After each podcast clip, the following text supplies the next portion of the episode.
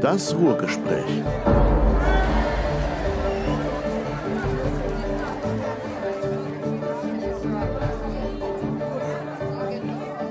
Kunst, Kultur und Kulinarik.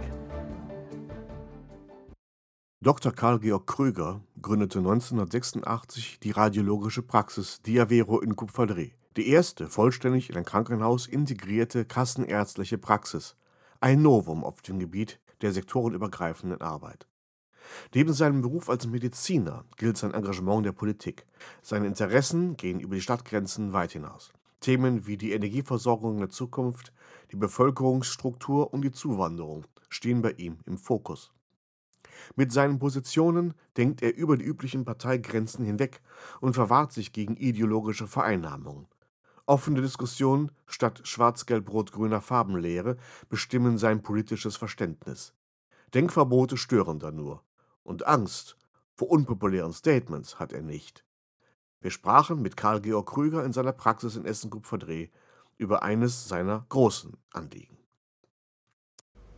Hallo und herzlich willkommen zum Ruhrgespräch und wir sind heute in der Praxis von Dr. Karl Georg Krüger mit einem Herzensthema und ich glaube, das Herzensthema sollte ihr uns besser selber vorstellen.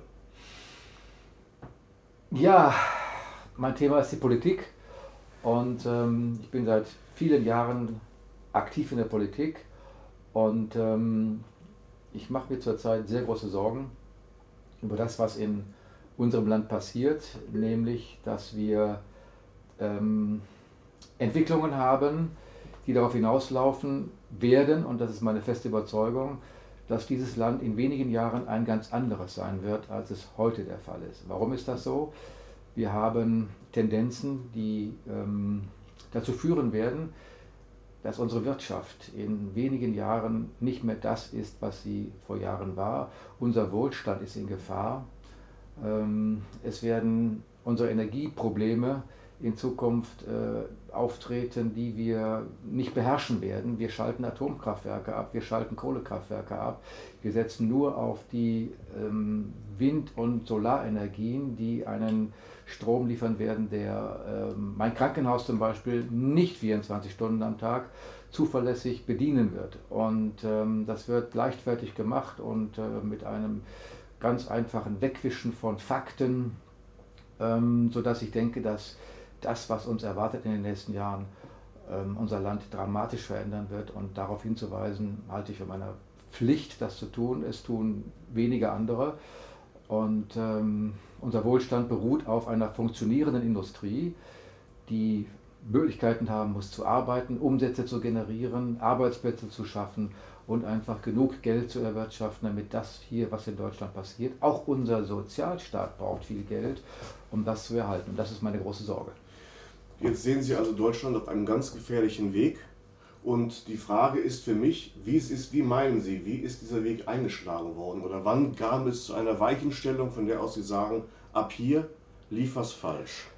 Das läuft ja schon viele Jahre. Das Problem ist, wir haben das in der Medizin, da haben wir ein Beispiel. Es gibt in der, im Medizinstudium einen Test.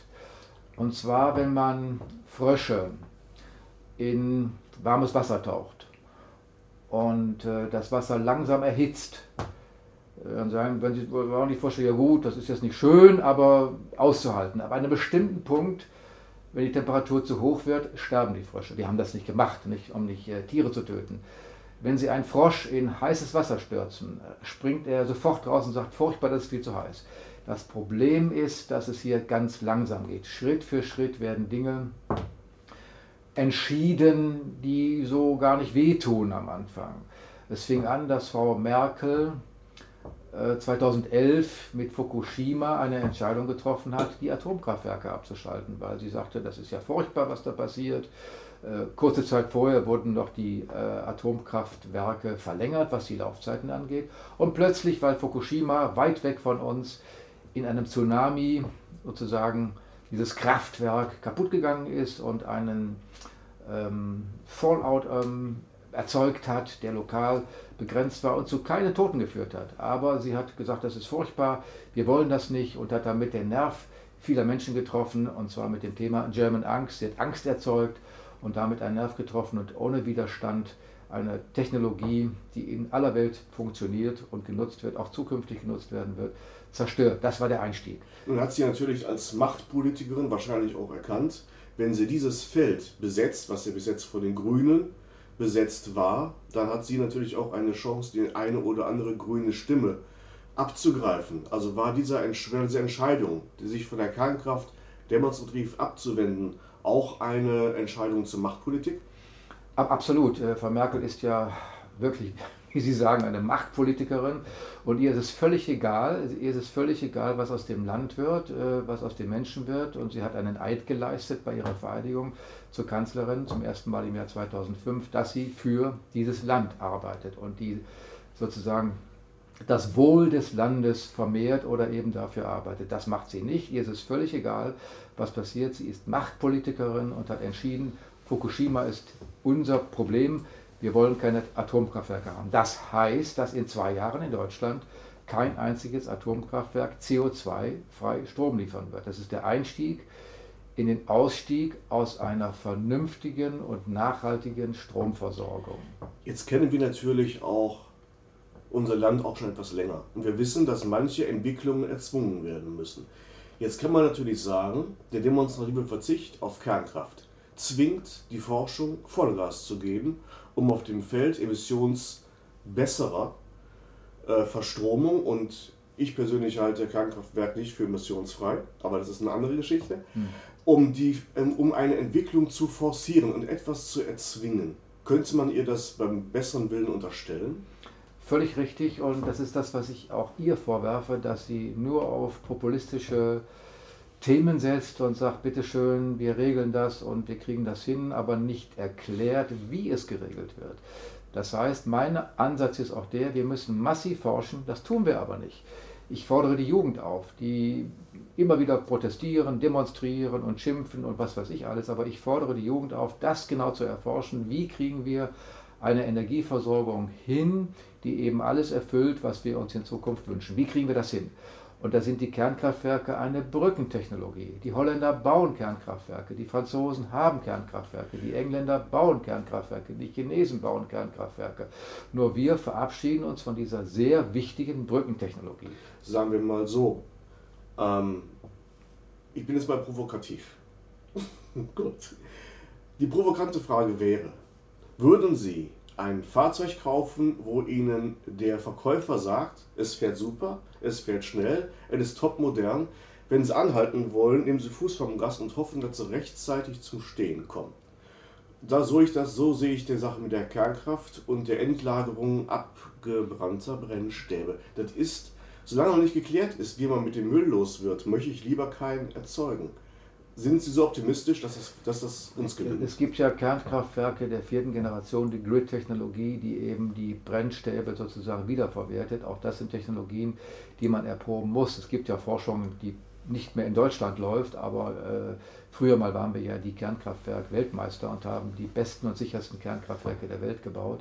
Das ist vorbei. Die Industrie hat sich zurückgezogen unter dem politischen Druck, ähm, das nicht mehr zu machen. Aber es gibt Ansätze eben, und die halte ich für sehr vernünftig, das auch zu prüfen, dass man heute Kernkraftwerke bauen kann, die absolut sicher sind. Absolut gibt es natürlich nicht. Wer hat 100 Prozent? Keine einzige Technologie hat hundertprozentige Sicherheit.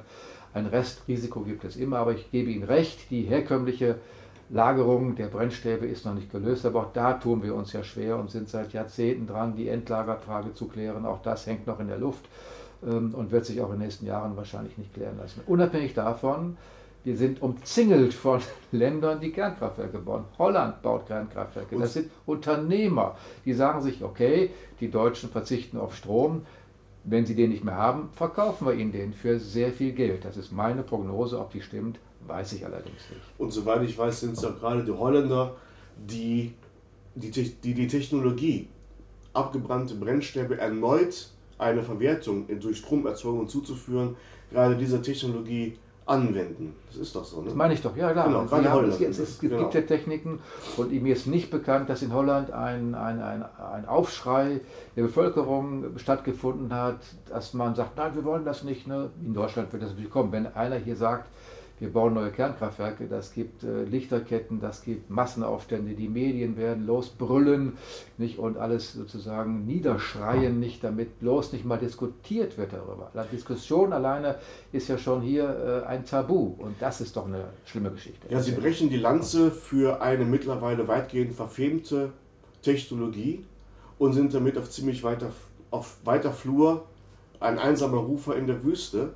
Aber ich glaube, das ist auch Ihr für Sie voll okay. Ich bin sicherlich nicht der Einzige, aber die, die es auch so tun würden, trauen sich ja nicht mehr, weil sie sofort Gegenwind kriegen, in eine rechte Ecke gestellt werden, als Dummköpfe hingestellt werden, ewig gestrige nicht. Aber ich wiederhole mich, die Engländer bauen kleine Kraftwerke, Kernkraftwerke, das machen die Chinesen, die Holländer bauen Kernkraftwerke, die Franzosen haben sie, haben dadurch einen CO2-Vorteil gegenüber unseren CO2-Verhältnissen. Die Polen haben Kohlekraftwerke, nicht die Chinesen bauen jeden Tag ein neues Kohlekraftwerk, investieren aber auch in erneuerbare Energien, was richtig ist, aber sie können uns den Strom nicht liefern, mhm. den wir brauchen, um ein Krankenhaus rund um die Uhr zu befeuern mit Strom. Alleine das ist doch ein Problem, was wir nicht gelöst haben. Wir haben keine Speicher, wir haben keine Netze, die den Strom aus der Nordsee oder von den windstarken Regionen in die Strombedarfsgebiete schicken. Das haben wir nicht. Und wir kämpfen um jeden Meter Netz.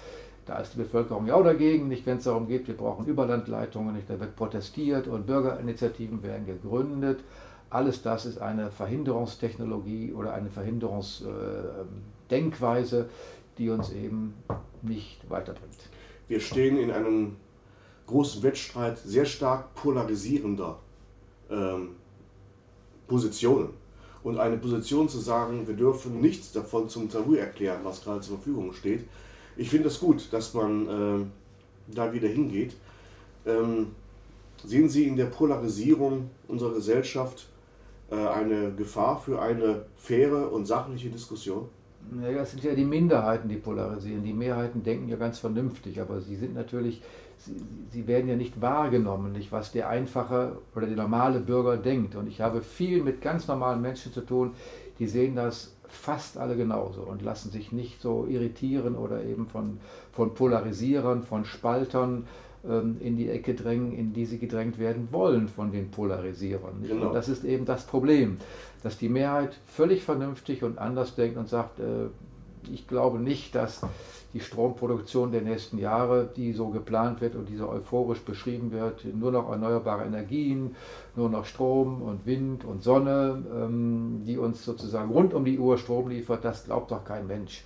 Und äh, insofern weiß ich, dass die Polarisierer in der Minderheit sind, aber sie haben die Mehrheiten hinter sich. In der Diskussion. Die gefühlten Mehrheiten ja, genau. haben sie hinter sich in den Medien, in der Politik, die das sozusagen spiegeln und den Leuten das Gefühl geben, dass alles richtig ist, was dort geplant wird. Ich glaube, das ist der allerwichtigste Punkt, äh, gerade in Bezug auf unsere Hörerschaft oder auch unsere Leserschaft, ihnen klarzumachen, dass das, was in den Medien sehr stark verbreitet wird, zwar Meinungen sind, aber nicht den Konsens bilden dessen, was nun als faktisch zu sehen ist. Ne? Naja, wir haben ja fast eine Einheitspresse. Nicht? Es ist so eine Copy-and-Paste-Presse, die gegenseitig sich abschreiben, was sie für richtig halten. Die Redaktionen werden ausgedünnt, die guten Redakteure gibt es nicht mehr, die kritischen Redakteure werden auch sozusagen ausgebremst oder äh, in den Redaktionen eben zur Minderheit erklärt. Also auch das macht es nicht leichter. Also ähm, das kritische Denken, das Diskutieren und das Abwägen von Argumenten findet sachlich nicht mehr statt. Ich sage mal nur ein Beispiel, wir reden über Klimaschutz. Niemand kann das Klima schützen. Wir können uns vor den Folgen des Klimawandels schützen. Das müssen wir tun, aber wir können das Klima nicht schützen. Das Klima ist das Wetter von gestern. Hört sich blöde an, aber das wird immer wieder vergessen, das Klima die letzten 30 Jahre betrifft und nicht das, was heute passiert. Und das Wetter, was wir beeinflussen wollen, in Deutschland mit 2% CO2-Emissionen weltweit, das zu behaupten, ist eine eine, eine, ein, ein Faktum, was mit den tatsächlichen Fakten überhaupt nicht in Einklang zu bringen ist.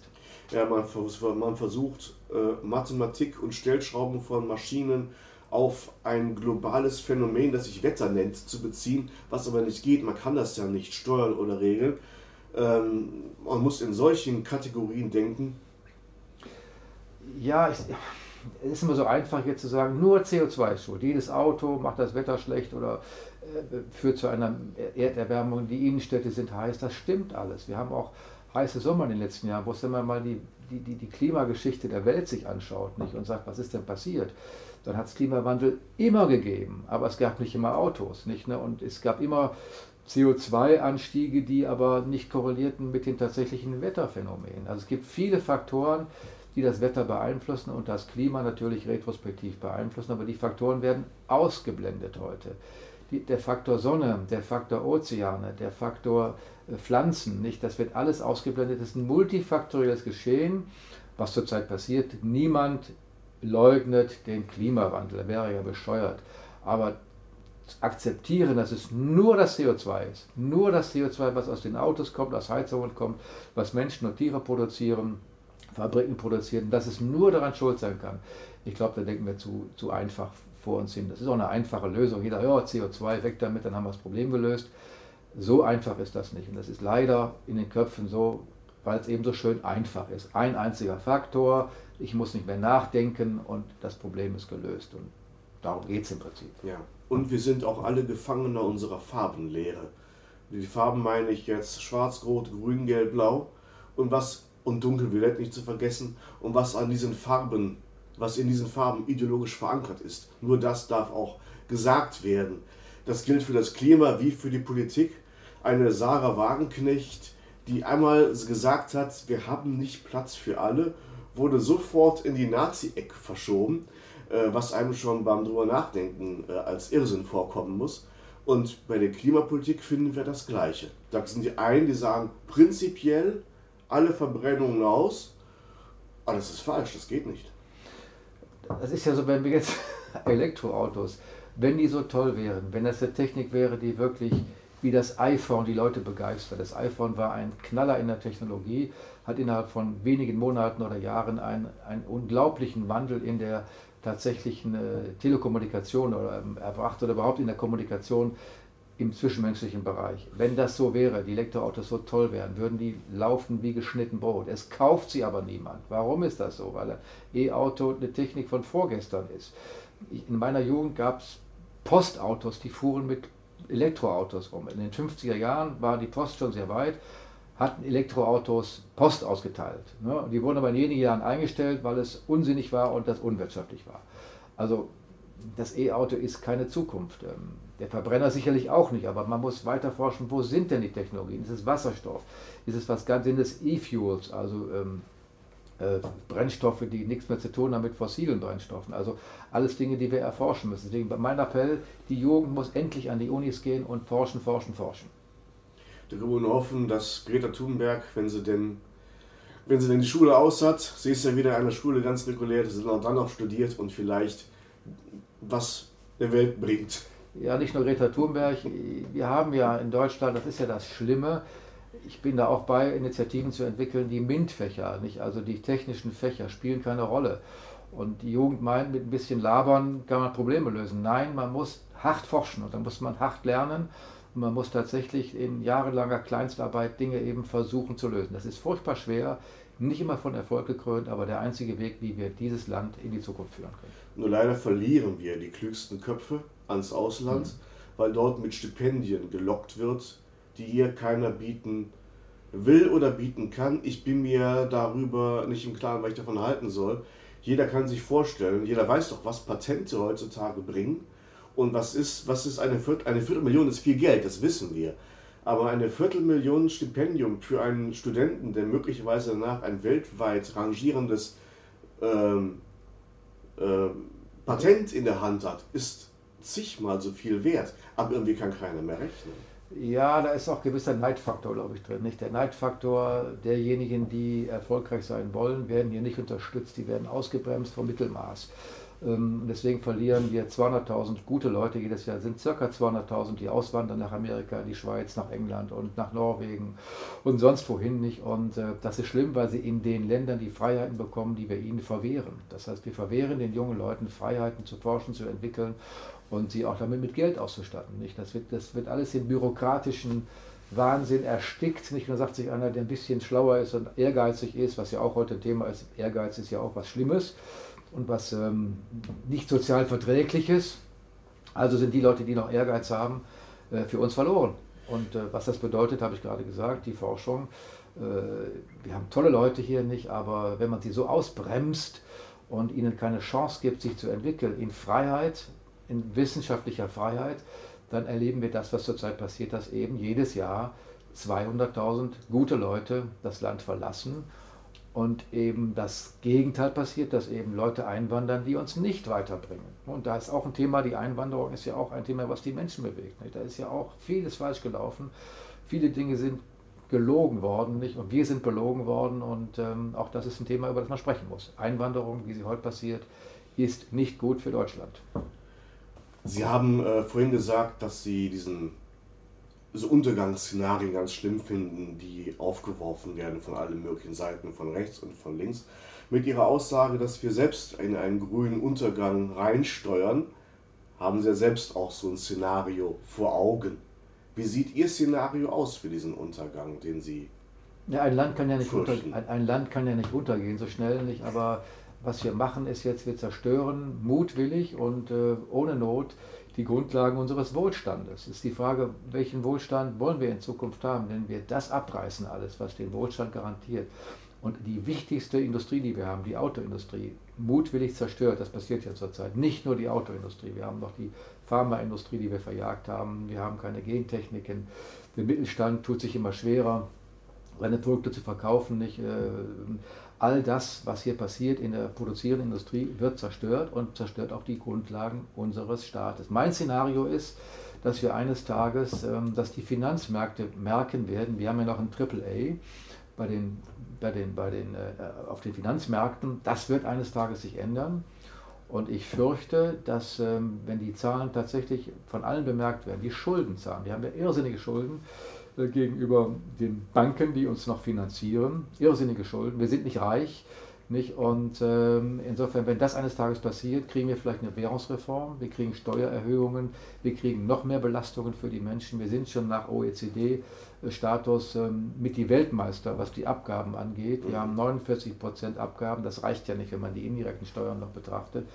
Also 49 Prozent ist der Schnitt der Abgaben, die wir zu leisten haben. Das wird alles hier ohne Widerstand bezahlt und äh, wir nehmen den Menschen das Geld weg, was sie bräuchten, um eigenes Vermögen aufzubauen. Das schaffen wir ja nicht. Das eigene Vermögen ist ja nicht da. Wir haben wenig Eigentümer, wir haben wenig Eigentumswohnungsbesitzer, wir haben wenig Einfamilienhäuserbesitzer. Also alles das ist ja in Deutschland nicht vorhanden, nicht im Verhältnis zu anderen Ländern.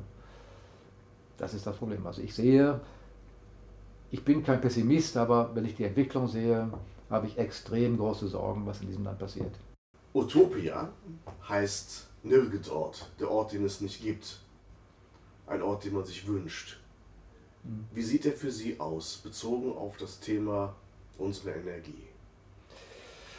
Uh, schwierige Frage. Ich ähm, denke, dass wir, ich wiederhole mich zunächst mal, an der Technik der Kernkraft nicht vorbeikommen. Es ist eine Brückentechnologie. Aber parallel müssen wir forschen und da gibt es ja in Frankreich den Forschungsreaktor für die Kernfusion, das heißt die Sonnenenergie auf die Erde zu bringen, wenn das geschafft würde eines Tages, was aber bedeutet, dass wir nicht nur ein paar Milliarden, sondern sicherlich eher Billionen investieren müssen, um diese Technik zu entwickeln. Wenn wir das schaffen, die Kernfusion als Grundlage für eine wirklich ewigen Energieschöpfung auch hinzubekommen. Was aber bedeutet, wir müssen da noch wahrscheinlich jahrzehntelang daran forschen und viel, viel Geld investieren, sehr viel Geld investieren.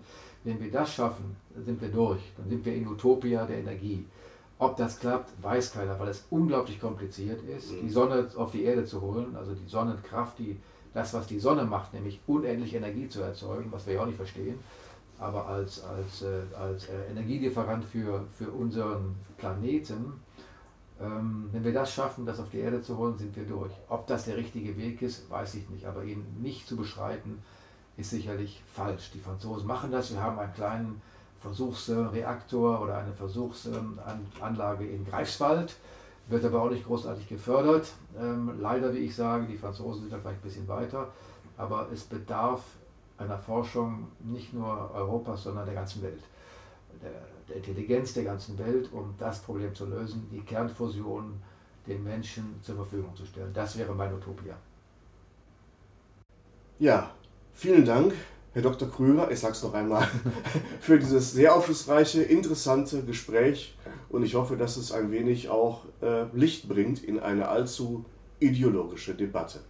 Vielen Dank, hat mir Spaß gemacht, mit Ihnen zu reden und ich freue mich auf weitere Gespräche mit Ihnen. Das Ruhrgespräch.